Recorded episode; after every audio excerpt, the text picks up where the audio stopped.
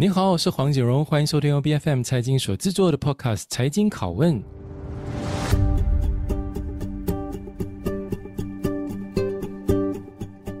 Dollars 在去年十月从 Ace Market 转去主板。你要从融资的机会，还有寻找潜在伙伴的角度来看，那当然是一个明智的决定。但是这也意味着什么呢？市场对于公司业绩表现的要求将会变得更高，对于公司相对于其他同行竞争者的比较优势的要求也将变得更为苛刻。而且能否受到机构投资者的青睐，提供优质服务已经不会再是他们唯一的考量。你看一看市价从二零二一年年初的每股两块钱。一路下滑，来到今天的每股七毛二，你便可知一二。公司的营运前景还有市场定位，是否足以让企业在未来大步向前迈进？这一个才是关键。但是营运前景它其实不仅是数字嘛，很多时候它还是故事。纽约大学史特恩商学院的知名金融学教授 Aswath Damodaran 他是这么说的：“Numbers convince people, stories create connections and get remembered。”故事能够驱动企业的价值，为冷冰冰的数字添加温度，说服那些哪怕是最谨慎的投资者也能够一同来参与企业的未来。这个就是故事的力量。我相信 solarwes 应该明白这个道理，所以才有了一个五年策略蓝图，那意图巩固公司在 EPCC 的领导地位，开拓海内外再生资产的发展及特有权之外，更重要的是什么？也能够在清洁能源生态系统里面。来一个纵向的扩张，转型成为全方位的清洁能源专家。我们这一集就让 SolarWest 集团 CEO David 张俊雄来和我们说一说 SolarWest 的故事。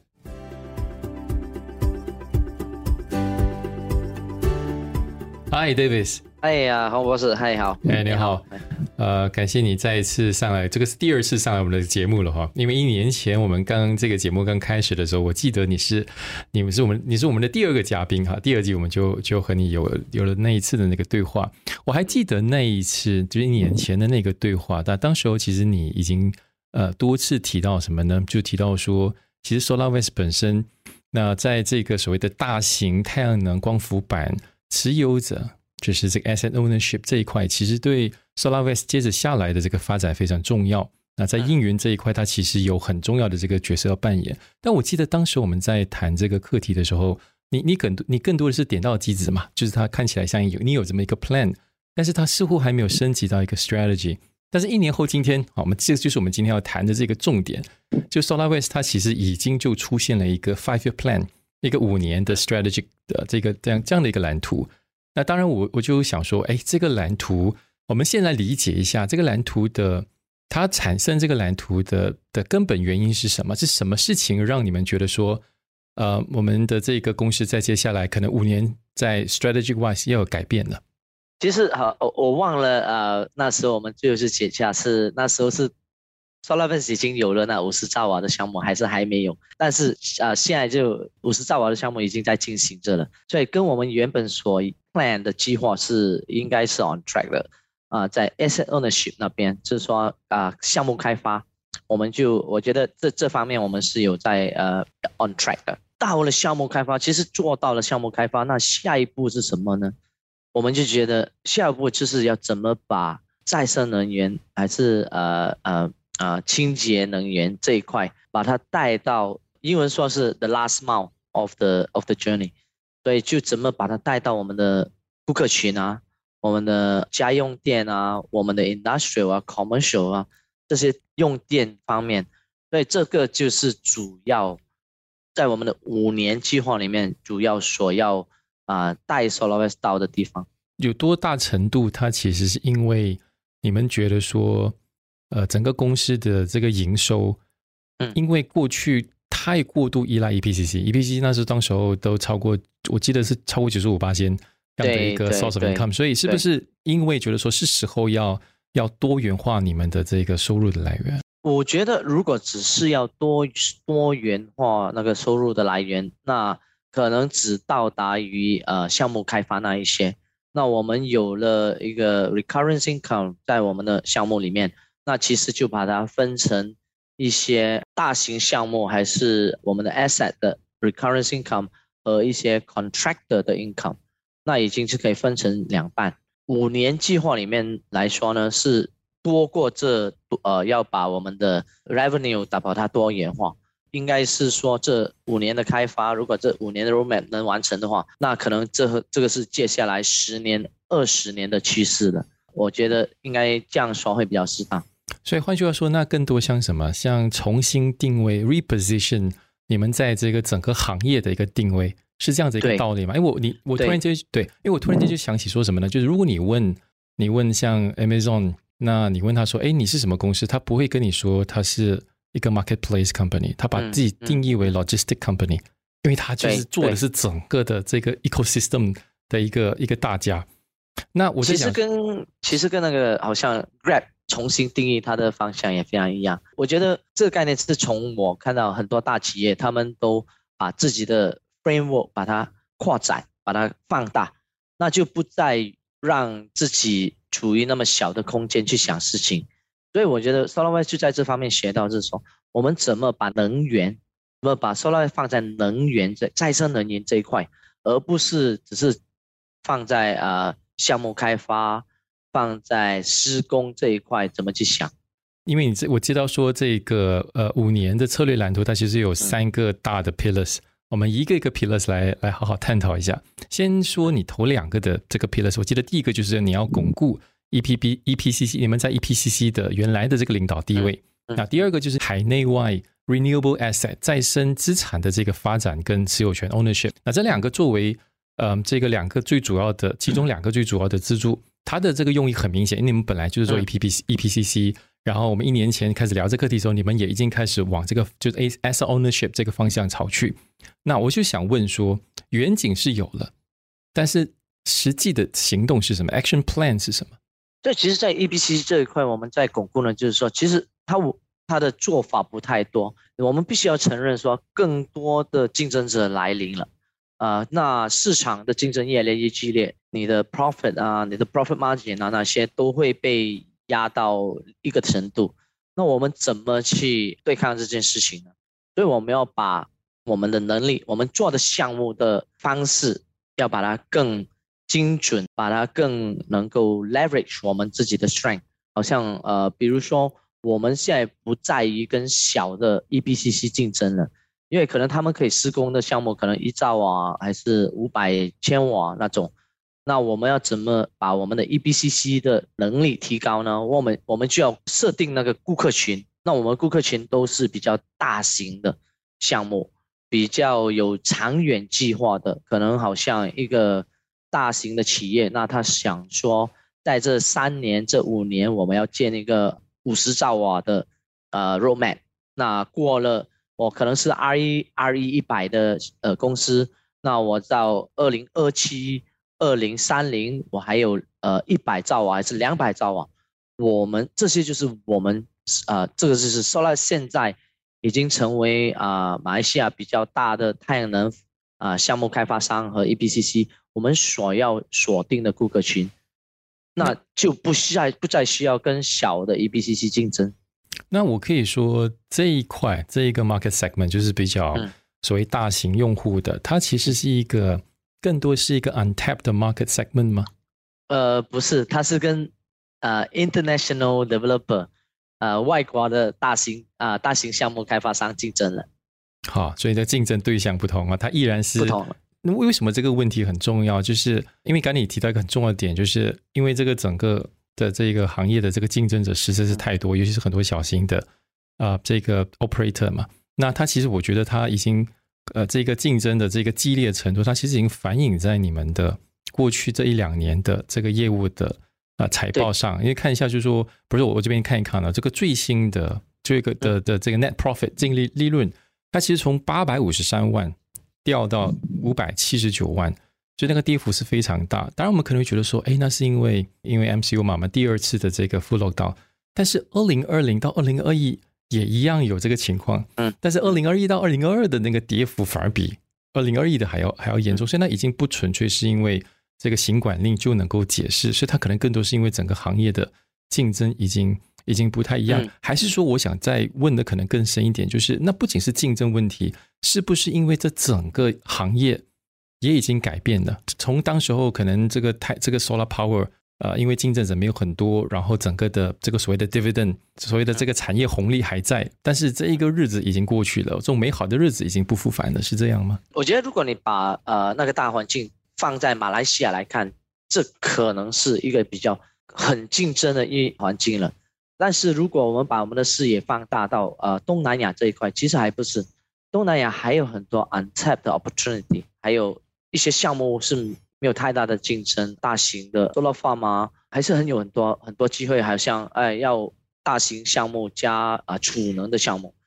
这这些都是还没有太多的发展啊、呃，在东南亚这一块，马来西亚也更没有。但是马来西亚只限于太阳能项目加 EPCC 这一块。坦白说，我们到了东南亚，越南、呃菲律宾、呃印尼。泰国都好，马来西亚的竞争是最激烈的。为什么会是这样呢？呃、因为当我不在这一行，我看到的是什么呢？就是我并没有见到说我们我们中间满巷都是太阳能板，没有见到这样子的一个景象啊。我感觉好像大家都不怎么在意太阳能板这这块事情。但是为什么会让你觉得说整个行业的这个竞争非常拥挤？可能我觉得比较这个是比较难解释的东西。可能其中一个因素是马来西亚的 corporate governance 会比其他的国家做得好，所以很多投资者、很多 capital market 想要丢进马来西亚的项目都比较有信心，对他们都愿意去拿更少的利润来做马来西亚的项目，对，就变成造成就是 demand and supply 造成。马来西亚的客户也可以要求到这种这种 tariff 这种 EBCC 的价格，我才做那项目。那也有，当然有开发商，也有呃 EBCC 愿意去做。其实不是，是我们知道这件事情。Even 你问那个好像 solar panel 的 supplier，他们也知道马来西亚的价格是全东南亚最低的。那是因为太多竞争者哈，太多供应了。呀，um, yeah, 对，就马来西亚可能大家都用。Red Ocean 的方式去做，去做生意都都一直用价格来来竞争，所以不太健康。但这个大环境就是这样。是，当然 SolarWest 就不能够在红海被被困死，所以就要要游出去。那我们就来谈第二个的支支柱，第二个 pillar 就谈到说你要开拓海外的这个 asset ownership。好，现在跟你提到说，哎，这个不管是去印尼或者是去菲律宾，它的市场都不太一样，能够跟我们。呃，讲解一下它市场的差异在哪里？然后它对 SolarWest 本身，尤其是 prefer 在在 profit margin 这一块，然后它有怎么样的一个重要的贡献？其实我们到了这样多国家去看那个呃再生能源的呃项目开发，其实每一个国家都有它自己国家的方式，因为每一个国家的 policy 呃都不一样，怎么去开发太阳能项目都不一样。但是来说，如果呃呃呃越南呃在呃、government PPA 是这样，在 rooftop PPA 是这样，但他们的市场非常大，啊、然后当然有各地都有那个当地的风险。我觉得在呃 bankability 和 corporate governance 那边，马来西亚是做的最好，但是在那边就是呃，如果你高一些风险，因为它的利润是值得的，所以也有很多比较呃做的比较好。啊，target 的比较对的项目的人都做得不错，在那边，呃，而 IRR 都都都可以达到非常好的 project IRR，所以一样的，呃，在泰国现在泰国的市场也慢慢呃回来了，所以也有很多新的机会在泰国，呃，rooftop PPA 也有很多机会，菲律宾也有 green auction，那一点二个 GW 的 green auction 也回来了，然后也有第二个 phase 的 green auction。呃，他们的 FID，呃，他们的 rooftop 项目也在实行了。当然，接下来就是印尼，印尼就还没有开发，但是慢慢印尼的政府也越来越鼓励太阳能项目了，已经开始放软一些 fossil energy 比较啊好的一些 policy，他们都慢慢放了。所以我们觉得、呃，这个就是呃东南亚的大环境，马来西亚还是会持续成长下去。但是竞争会越来越激烈，而我们需要的更大的市场却没有反映出来，对，这个就是马来西亚的困境。但是如果你说马来西亚每一年还有太阳能项目啊，当然有差不多一样的 size，但是竞争者却越来越多，好，所以你在涉及东南亚其他市场，所以它可能它对 SolarWest 来说，它有一个 first mover 的 advantage 吧？应该也不算 first mover，已经不是了哈，但还算早期。就是现在各个国家都不同，好像 SolarWest 已经呃已经在马来西亚上市，我们能够呃筹集到的资金，我们的 financial strength 也有一些能力到外国去去竞争了。呃，但当地也未必有很多。那么呃，我觉得这个 financial strength 的 company 应该还没有。呃，就只是跟国际那些比较大的开发商竞争。就技术的这个这个水平呢，马来西亚的的这些能源公司，呃，单再生能源公司，就像 SolarWest 往出去跑的时候，我们在技术层面的这个竞争能力其实到位吗？还是说，其实我们比这个区域的整体水平都要来得来得好？我应该应该说是，假如在。太阳能发电站的建设方面，好像是在呃 utility 那一块就比较考技术方面的呃能力，因为呃整个从 grid 到 DC 那边就比较多不同的技术，但是在如果你说只是 rooftop 呢，那在东南亚在哪一块大致上都一样，不太说有 interconnections 那边有太多技术上的问题。要考虑到技术上的问题，可能就是说我们要发展 utility 那边。当然啊啊，SolarWest 还没有开发一个大的项目。我们在台湾就最接近这个机会去开发一个八十兆瓦的项目。暂时来说，我们也看不到呃，假如好像中国有一个五百兆瓦开的开发商，跟我们的技术层面有有如何的差异？呃，其实都还好，因为在马来西亚，我们已经跟很多中国的开发商合作过。都，我觉得我们是能够竞争。那我们谈了两大支柱，我们现在谈第三大。我觉得这个特别有意思，因为这个更能够凸显 SolarWest 可能要成为一个能源公司、一个能源再生能源的专家这样的一个一个市场定位。但是我觉得它很难，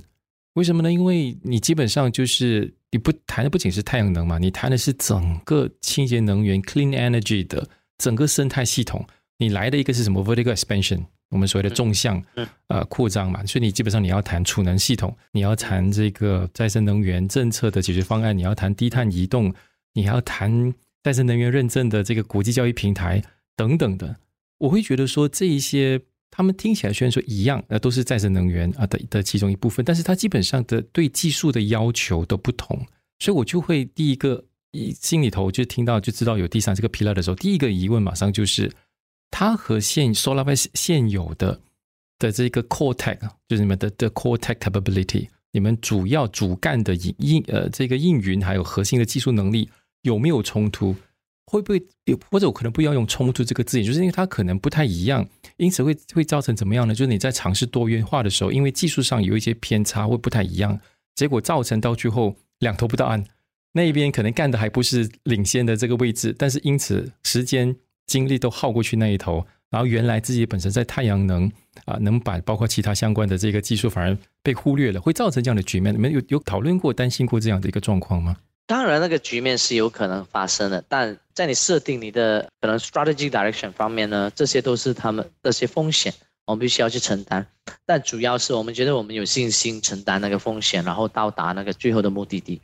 呃，当然我们不会做太过偏离我们所。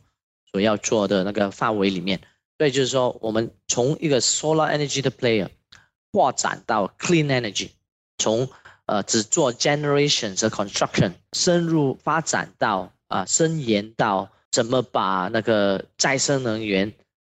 运运输到我们的客户手上去，呃，点亮那盏灯，去用在风扇，用去用 temperature control。去用在你的去 power up 你的 machine，你的 production，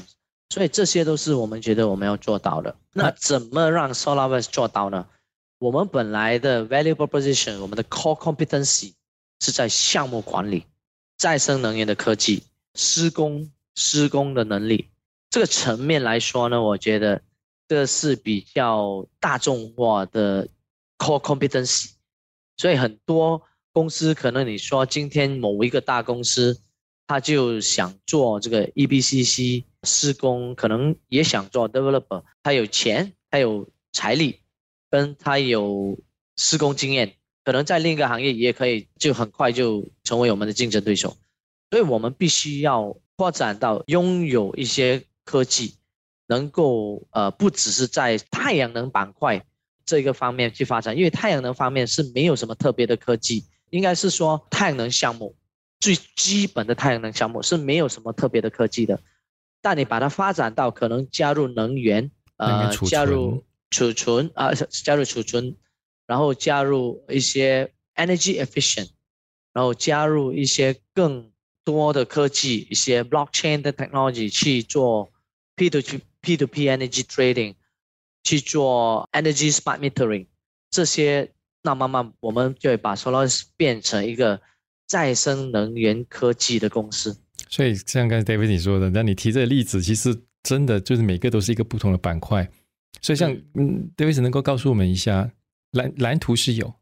但是现在针对这个第三个 pillar，有哪一些已经在执行着的，或者已经执行了的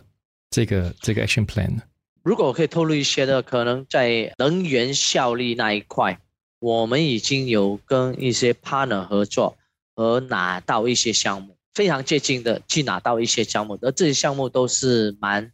蛮大的项目，可能一些 mall 啊，一些工厂啊。怎么把它呃能源效率做得比较好这些项目，然后再怎样把再生能源跟能源效率结合一起，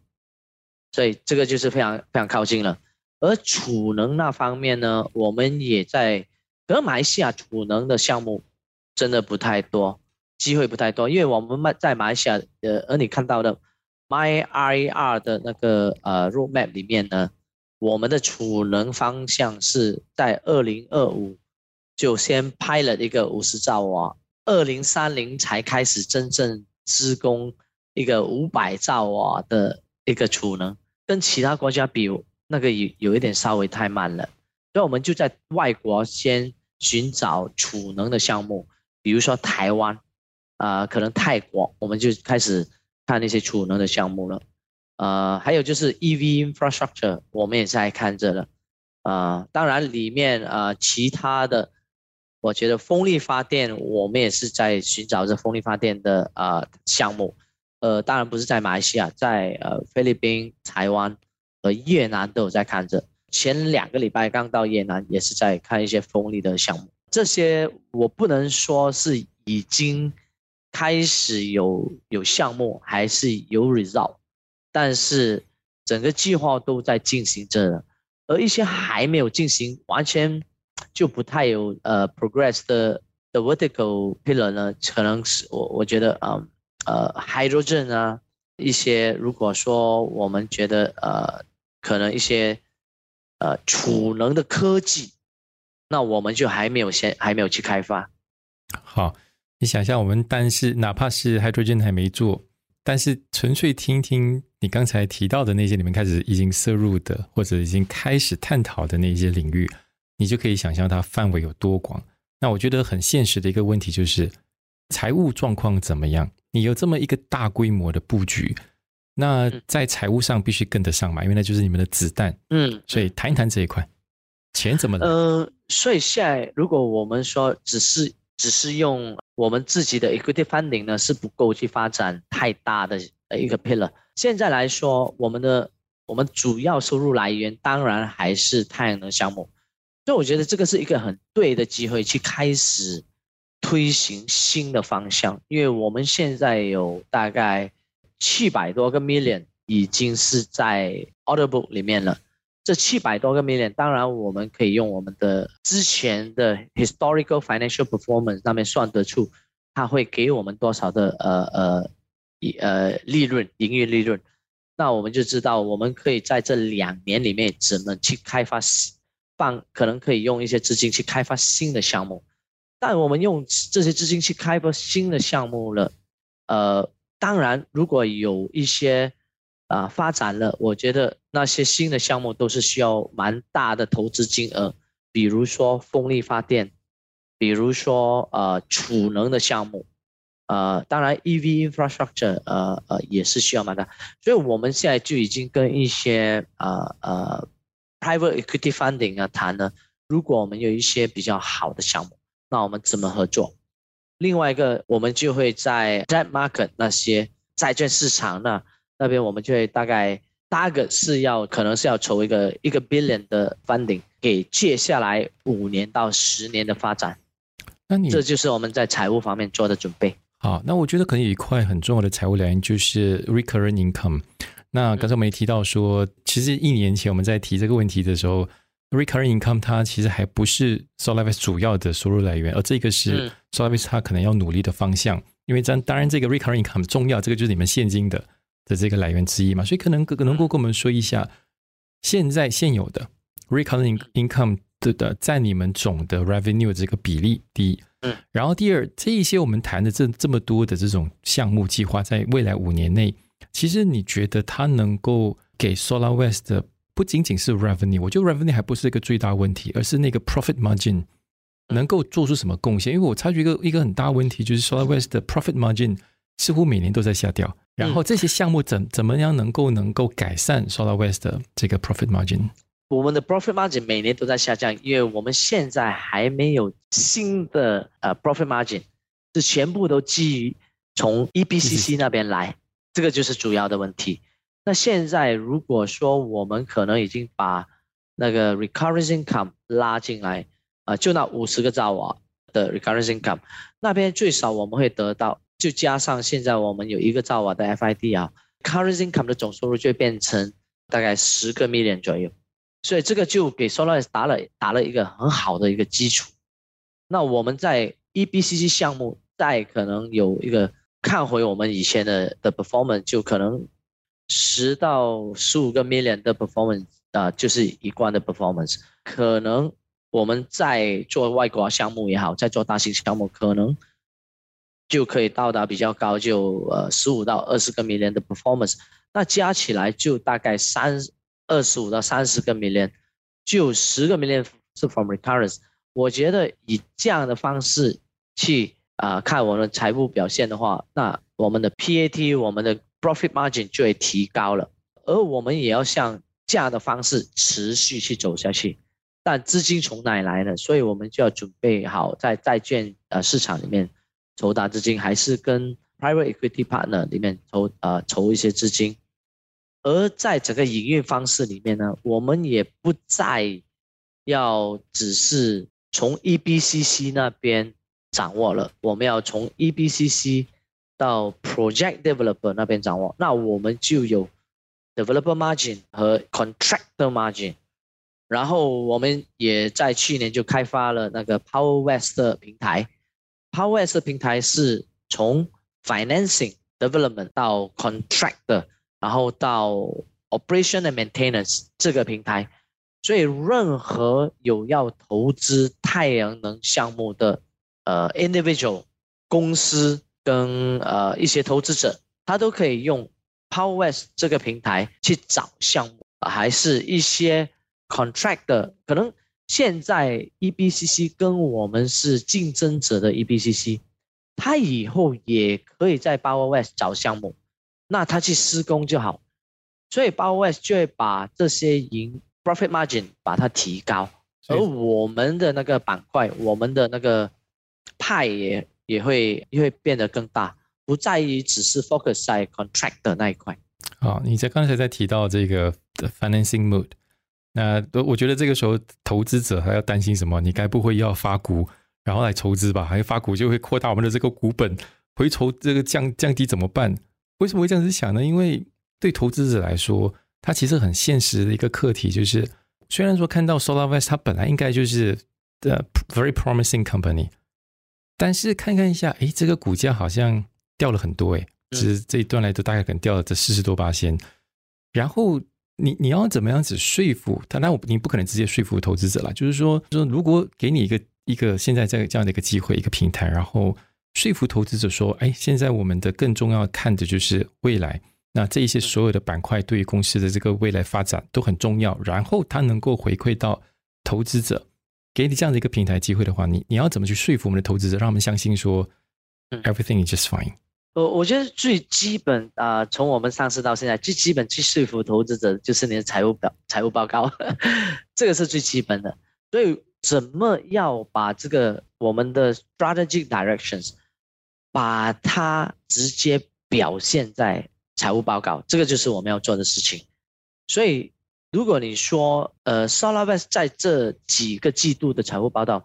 表现没有那么如意，是真的。但是当然有很多因素，可能 MCO 啊，可能 COVID 啊，呃，还有一些呃大环境的改变啊，currency 呀，呃，commodity pricing 啊，这些都是影响到我们的财务报告的。呃，但是我们整个方向是是因为我们的方向不对，还是这个行业真的走不下去？不是，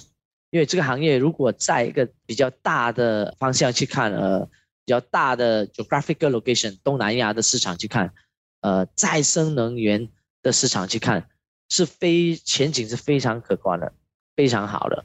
只是你要怎么用那个方式去做。那如果说短期来说，我们投资呢五十兆瓦的项目，会带来我会带给我们利呃利润吗？会让 SolarWest 财务更稳定吗？当然会，因为现在在这个时间，二零二二年尾，二零二三年尾，我们的五十兆瓦的项目就会完工。就会有这个，好像我们说的，呃，预计会有十个 million 的 profit，这十个 million 的 profit 是实实在在的，你会在财务报告里面看到的。好，这个就是第一步。All right，我们可能聊的最后一个问题，因为刚才你提到一个大环境的这个课题，就是我们发生这一次这个俄乌战争或这个油价暴涨这样的一个问题的时候，其实有有两两两个不同意见。那我觉得这个这个方向，这个意见它会影响 SolarWest 的未来发展，什么呢？嗯、有人觉得说，哎，从这一次这个油价暴涨的这个问题看得出 energy transition 的重要性。所以那个当然就像 David 你刚才提到说，这个 clean energy 的这个未来是非常非常 promising，非常的大。但有有一方就觉得说，你看这 transition 多难，所以 fossil fuel energy 还依然扮演非常重要的角色，我们不能够 demonize 它。对吧？我们还需要给他更多的这个关注，更多的这个资源。如果是这个方向的话，你就会发现说，哎，他可能接下来政府很多的资源，反而还要回到去巩固这个 fossil fuel energy。所以你怎么看？所以我们今天结束我们今天的这个访谈，怎么看这个课题？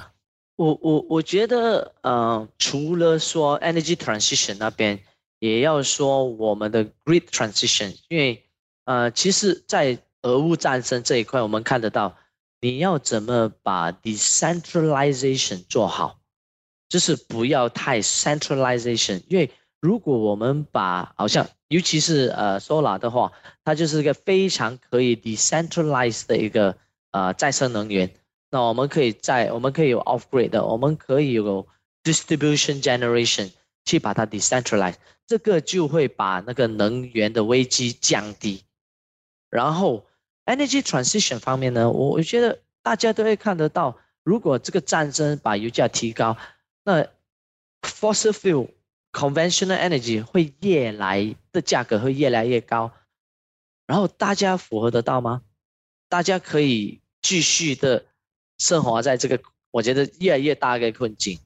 可是再生能源的话，现在的可能你觉得，哎，现在啊呃那个呃再生能源价格也提高，对。但 for long term 持续下去，它不会持续提高的。再生能源如果更大的发展下去的话，它会越来越低，它一定会越来越低。长远来说，